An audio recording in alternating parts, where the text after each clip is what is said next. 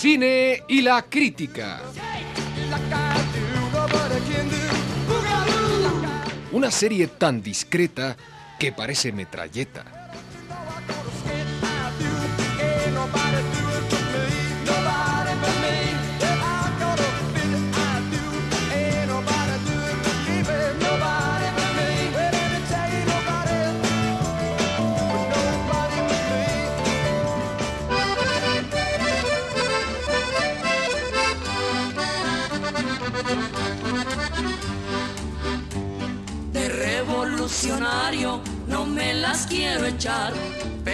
La mera neta les vengo aquí a cantar. Estaba don Porfirio parado en su balcón, con grillos y cadenas rigiendo a la nación. ¿Por qué han cambiado las cosas? ¿Por qué nada? Excepto situaciones perdurables y eternas que no mencionamos porque no nos gusta adular a las instituciones. ¿Por qué nada permanece en su sitio? Las modas transforman, mejoran, ennoblecen la triste fugacidad de nuestras vidas.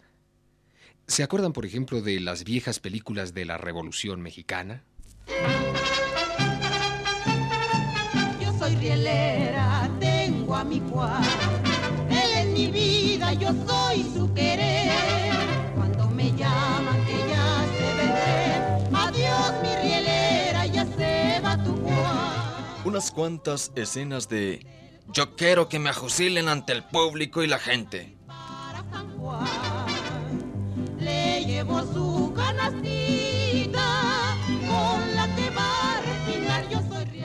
En una campiña desolada, donde solo permanecen símbolos del país, un vivac revolucionario, rodeado de tunas, nopales, águilas, mariachis, asonadas, cuartelazos, serpientes, discursos, guitarras, trenes que conducen tropas de un lado a otro, tropas que conducen trenes de un riel a otro, soldaderas, últimas palabras de hijo que recomienda a madre plante arbolitos en su nombre, contrabando de armas, últimas palabras de esposo que solicita mujer eduque hijos en respetuoso recuerdo de memoria soldado muerto por conquistas sociales. Rodeado del silencio aplastante de una revolución, el general Amadeo Retama reflexiona. Adiós mi rielera, ya se va tu Juan. Ah, caray, ah, caramba. Con eso sí no contaba. Yo estoy hecho para la bola, para la toma de suidades, para la consideración entre si perdono o si juzilo al hacendado. Pero para el monólogo, francamente no. Que me traigan a alguien que solicite mi gracia, porque estoy harto de andar hablando solo, señor. Perdónelo, general. Perdónelo, general. Ambrosio es bueno. Le daré todo el dinero.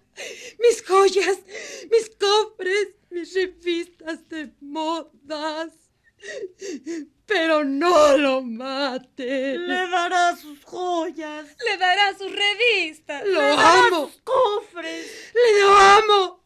Pero no lo mate, mi Lo general. idolatro. Lo venero. Pobrecita. Ambrosio. Ambrosio.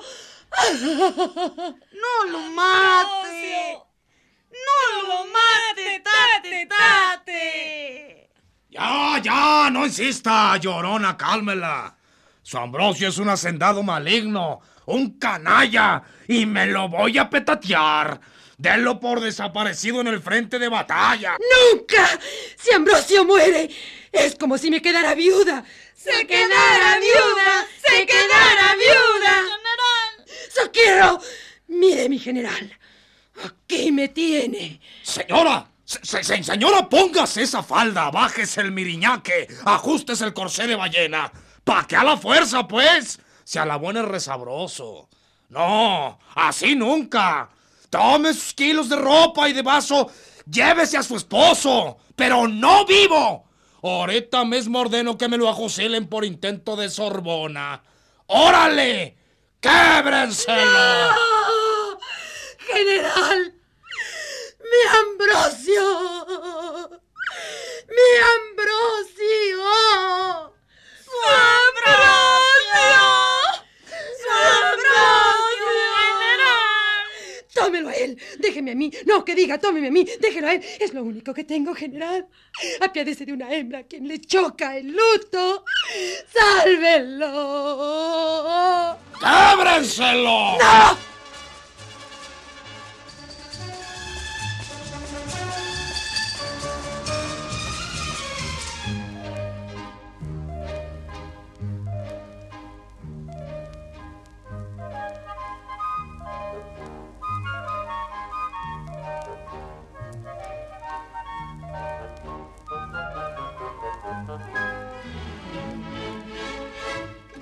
En cambio ahora, cuando la revolución ya ha transcurrido, cuando el indio Fernández es una tradición y las figuras de Pedro Armendáriz y Dolores del Río se han convertido en las imágenes de nuestro Adán y Eva anteriores, ahora cuando todo es tan conmemorativo que los días se atropellan con tal de que no los sorprendan celebrándose a sí mismos, las películas de la Revolución Mexicana tienen otro tono, otra manera de proyectarse.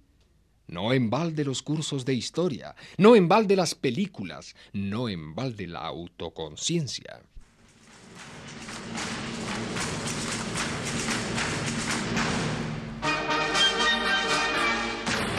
Escenas de autoconciencia y amplio debate.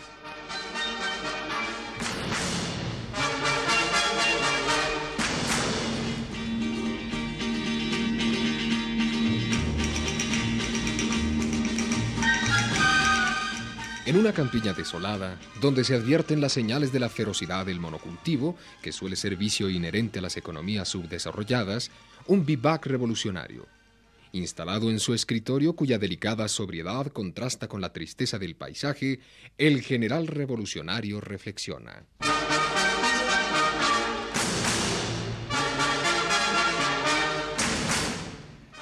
Ah, ojalá que no encuentre hoy problemas que me impidan dedicarme a mi tiempo de reflexión diaria. Estoy obsesionado con la problemática de mi deber y la consiguiente repercusión de mis actos dentro de un amplio marco histórico de concatenaciones dialécticas. La Revolución Mexicana no surgió para destruir, sino para equilibrar una precaria estructura de relaciones laborales y restablecer el sentido dinámico de la participación directa. Ah, ah, pero ¿qué, quiere usted, señora? ¿Qué pidió cita? ¿Habló con mi secretaria? Ah, no, señor general, no, lo siento, señor. Pero como la señora no traía tarjeta, consideré oportuno redactar sucintamente su petición, y no he hallado forma de conciliar una prosa breve de memorándum con una tan amplia consideración petitoria. Ah, caray. Pues a pesar de lo irregular del procedimiento y considerando que la rapidez expositiva mucho me ayudará, pues estoy involucrado en plena campaña huertista. ¿Puede usted denunciar su querella? Ah, ah, con gusto. Se trata de una situación de índole marital. Mi esposo, innecesariamente latifundista, y ignorante de leyes de compensación económica, Ah. propiamente un egoísta decimonónico, Ah. ha sido encarcelado y allí se encuentra, Ah. en medio de ese llano tan retentivo. Encuentre su calificativo histórico y juzgue su destino. Hágalo, general. Y así nos encontramos con que a veces me siento, eh, como diría Alejandro, reflejo del inconsciente que lucha por interpretar la realidad y o- ontológica y, y volverla color de rosa. Pero a veces a- advierto lo irrisorio de mi condición y, y desearía que me, que me la aclare. General, establezca condición reo. De paso vuelva a definir propósito movimiento armado. Mire usted, señora. Vea usted ese mapa de la patria. Pues verá allí una industria en marcha. Un campo cuyo abono deben proporcionarlo créditos e impulsos de transformación. Verá usted en aquel furgón que carga heridos una gráfica de nuestro índice de desarrollo. Y advertirá que cada soldado lleva en su canana, junto a los cartuchos, otra gráfica del índice de crecimiento demográfico.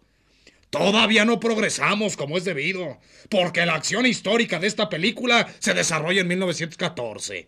Pero es innegable, es innegable, repito, que vamos hacia el milagro económico. Hacia el milagro. Este tren se mueve hacia el desarrollo. Pero, general, sin afán de interrumpir su disquisición, quisiera volver a consultarle sobre la condición penal de mi marido. Mire usted, señora. Todo le perdono menos que intenta interrumpirme en medio de mi discurso. Para un revolucionario, una reflexión teórica es tan importante como la toma de Zacatecas.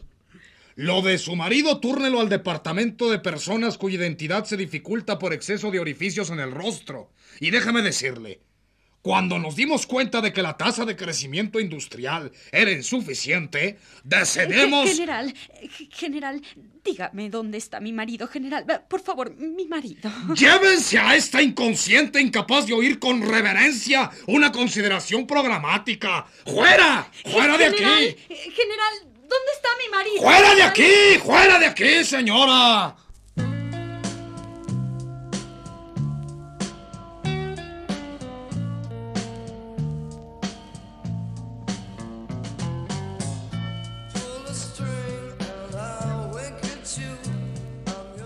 Ahora, el spot que usted esperaba.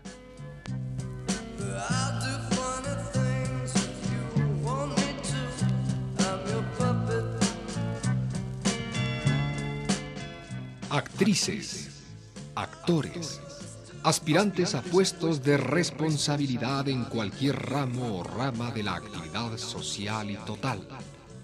He aquí el mensaje urgente, la respuesta a su SOS, a su llamada angustiosa de auxilio. Ahí, amigos, hemos oído sus voces implorando y nos hemos dado cuenta de que les falta dicción, estilo, Foniatría. Foniatría. La palabra de moda. Foniatría. La Universidad de la Voz. El magna cum laude de la acústica personal. La doctora Brocha Chofa, especialista en foniatría, graduada en la Universidad de Vocifera, imparte las lecciones. Una alumna suya dice, la fonatría, amigas, es a la voz lo que la radiación al cáncer y la democracia a nuestra conducta cotidiana. Es el correctivo y la solución. Antes de mis clases de foniatría yo hablaba así. Desde las puertas de la sorpresa hasta la esquina del Jockey Club, no hay española, yankee o francesa, ni más bonita ni más traviesa que la duquesa del duque Job. Pero vino la foniatría y encontré que mi voz era una inválida, una tullida, una desamparada, una pobre diabla. Y la trabajé y la cuidé y la sometí a operaciones de foniatría. Y ahora, eh, pues eh, ya ustedes me oyen. Sí, sí. Todo gracias a las clases de foniatría de la doctora Brocha Chofa, la redencionista de la voz chillona, la salvavidas de la voz caída. Actores, actrices, aspirantes a puestos de responsabilidad. Inscríbanse hoy. Mañana puede ser demasiado tarde.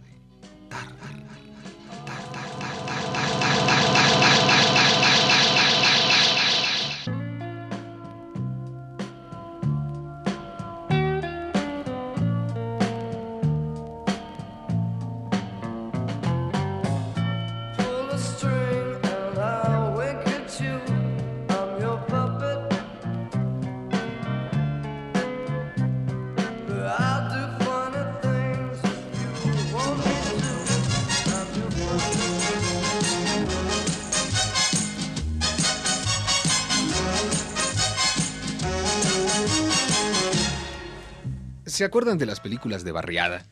Tan populares, tan empapadas del verdadero espíritu del arrabal, tan la voz vibrante del DF. Películas como Dos de Moronga, El tamarindo se vistió de verde, Tacho dijo otro puntacho, etc. Ese cine le agarraba la onda al alma del arrabal. ¿Se acuerdan?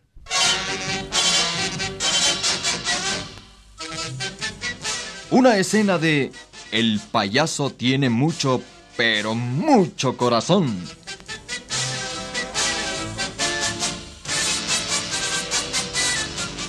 Ha parado y Neptuno a una chiquita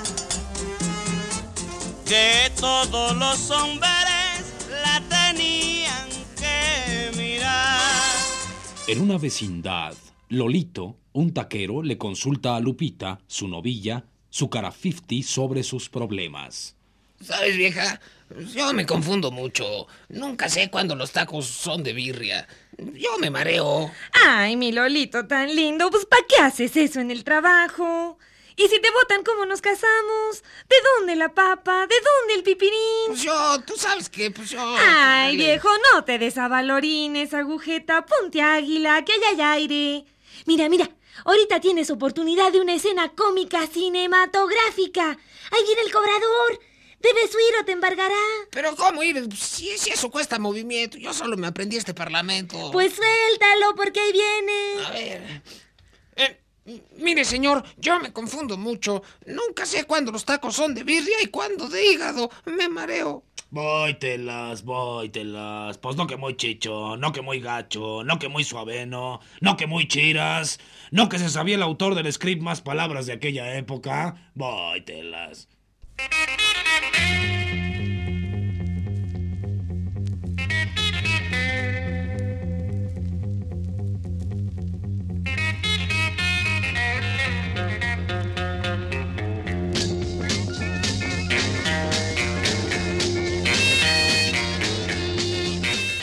Y ahora, como entonces, las películas de barriada, inspiradas en el contexto dinámico del país, siguen reflejando el alma del arrabal, el espíritu de la gente pobre, pero ya con un criterio contemporáneo.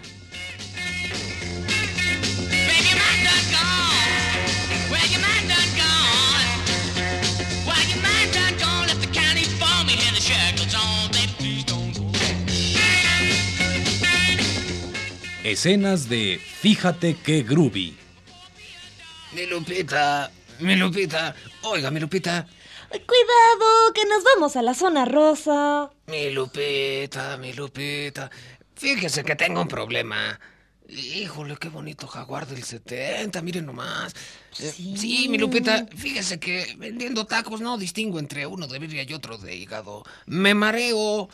Híjole, qué padre minifalda de esa chava. Ay, mi Lolito tan pretty, ¿pa' qué haces eso en el trabajo? ¿Y si te votan, cómo nos casamos? ¿De dónde la papa? ¿De dónde el pipirín? Ay, mira qué moda ese pantalón. Pues yo, tú sabes que... Ay, pues no te pongas down. No te entre el complejo ni el trauma, viejo. Mira, mira, mira. Ahorita tienes oportunidad de una escena bien Godard, bien Lester. Ahí viene el cobrador. Debes huir o te embargará. Pero ¿cómo ir si eso cuesta movimiento? Si me muevo, ya no mostramos la zona rosa y las reacciones de un peladito en un centro clasistamente diferente. Eh, si huyo, pues ¿cuál comentario social? Pues suelta el que se te ocurra, porque ahí viene. A ver, espérame. Mm, mire, señor, yo me confundo mucho. Híjole, qué maxifalda más en la onda. Eh, mire, pues yo nunca sé cuándo los tacos son de hígado y cuándo son de birria. Me mareo. Vóytelas, vóytelas. Pues no que muy alivianado, no que muy azotado, no que muy cincho, no que muy macizo, no que el autor del script se sabía palabras de esta época. Voy.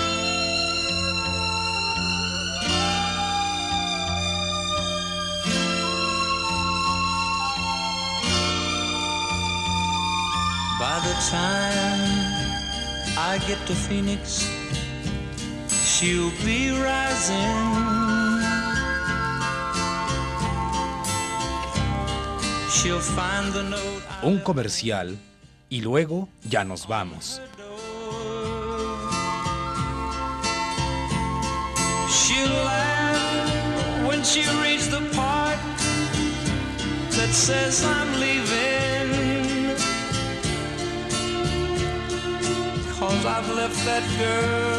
La conducta antisocial, la vida de pandillas, la delincuencia juvenil despiden efluvios malsanos.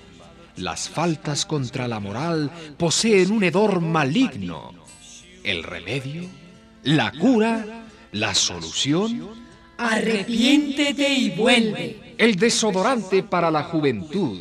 Arrepiéntete y vuelve. Un desodorante que quita el mal olor de la conducta errónea, el mal olor de las calles, el mal olor de las pandillas. Arrepiéntete y vuelve. El desodorante que aroma y perfuma el camino de las rectificaciones, que otorga suave brisa a las enmiendas y los hijos pródigos. Arrepiéntete y vuelve. El desodorante de la conciliación.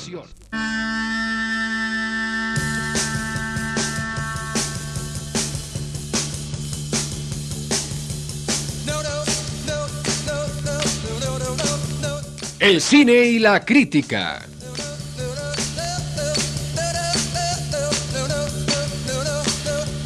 Una serie tan discreta que parece metralleta.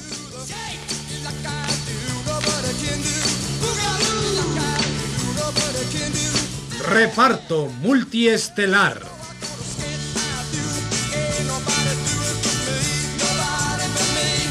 Como el M1. Margarita Isabel. Como el 3030. Ana Ofelia Murguía. Como la 45. Nancy Cárdenas. Como el Winchester. Alberto Justiniani. Como si tuviera parque no estarían ustedes aquí. Rolando de Castro. Como va mi espada en prenda. Luis Heredia. Como tú estás como rifle. Antonio Bermúdez. Como yo estoy como bala. Flora Botton. Y como el tiro de gracia, Carlos Monsiváis.